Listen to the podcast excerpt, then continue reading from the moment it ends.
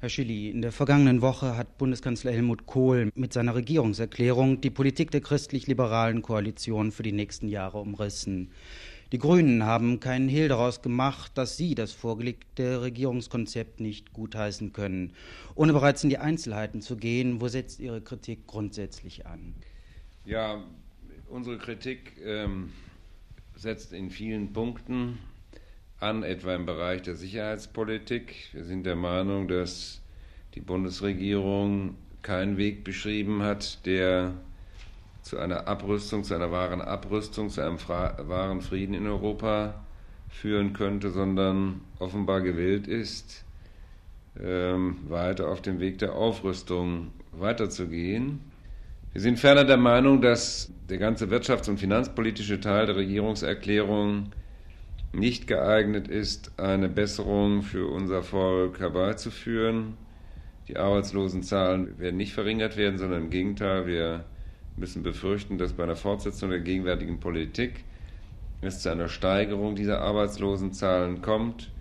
Wir stellen auch fest, dass hier die, der Vorrang seitens der Regierung gegeben wird den Ansprüchen von Unternehmern und dem Personenkreis, die heute schon wirtschaftlich gut situiert sind, während Sozialhilfeempfänger, Rentner, Studenten, Schüler und andere Personengruppen, die heute schon am Rande oder unterhalb der, des Existenzminimums leben müssen, weiter mit Einschränkungen konfrontiert werden.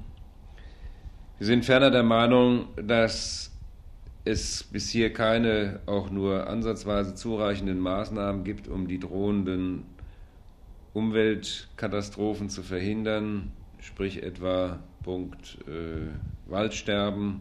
Da sind nur halbherzige äh, Maßnahmen äh, vorgesehen, die zu keiner äh, wirklichen tiefgreifenden Besserung führen können. Sie sprachen bereits das Thema Friedenssicherung an. Sie selbst lehnen die Stationierung von amerikanischen Mittelstreckenraketen in jedem Fall ab. Aber sehen Sie nicht die Gefahr, dass Ihre Politik auch zu einem militärischen Ungleichgewicht in Europa führen könnte?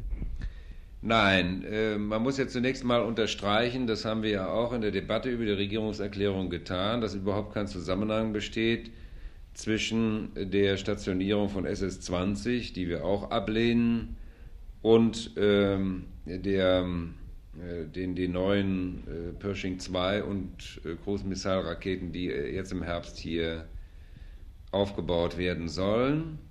Die, wenn Sie die Historie mal dieser beiden Waffengattungen, die hier neu äh, auf dem Boden der Bundesrepublik äh, installiert werden sollen, dann werden Sie sehr schnell feststellen, und das ist durch jüngste Veröffentlichungen auch bestätigt worden, dass dieser Zusammenhang eben nicht besteht. Im Übrigen ist es so, ähm, die, die These, die ja zunächst mal so eine gewisse Schlüssigkeit für sich beanspruchen darf, dass man sagt, um den Gegner zu beeindrucken, also um ihn zu veranlassen, seine eigenen Raketen abzurüsten, müsste man seinerseits etwas auf den Tisch legen, also in diesem Fall etwa die Pershing 2 und die Cruise Missiles.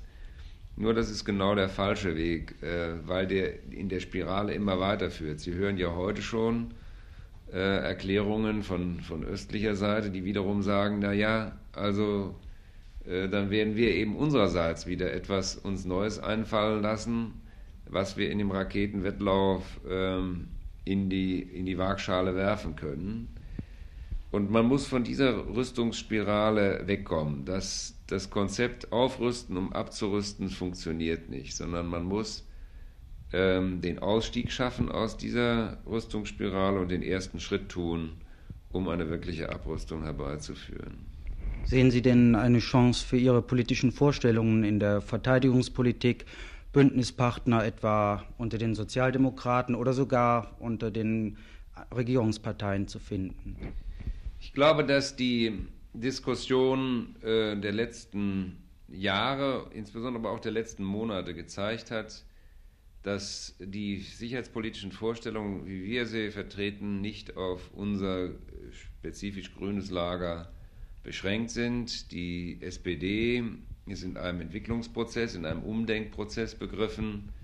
Viele der linken äh, SPD-Angehörigen sind heute von der, von der Zwangslage befreit, dass sie früher Rücksicht zu nehmen hatten auf einen Koalitionspartner FDP oder meinten aus Gründen der Erhaltung der Regierungsmacht äh, sich da nicht auf äh, eine klare Ablehnung der NATO-Nachrüstung verständigen zu können. Aber ich sehe auch in dem Lager der christlichen Demokraten, soweit sie also ihr Bekenntnis zum Christentum wirklich ernst nehmen, Ansatzpunkte, sich von dem Konzept der Abschreckung und dem Gleichgewicht des Schreckens zu verabschieden. Auch dort werden Stimmen laut. Sie wissen das aus der katholischen Kirche, aus der evangelischen Kirche. Äh, mehr oder minder klare Äußerungen auch gegen das Konzept der Abschreckung äh, laut werden. Also auch da äh, glaube ich, dass man inzwischen begriffen hat, dass man sich nicht Sicherheit verschaffen kann, indem man ein Pulverfass, auf dem man sitzt, immer weiter vergrößert. Abgesehen davon, dass ähm, ja die Logik der Abschreckung so beschaffen ist, dass man eigentlich einem Gegner mit einem Verbrechen droht. Der verbrecherische Kern dieses Abschreckungskonzepts, der muss eigentlich immer wieder beim Namen genannt werden.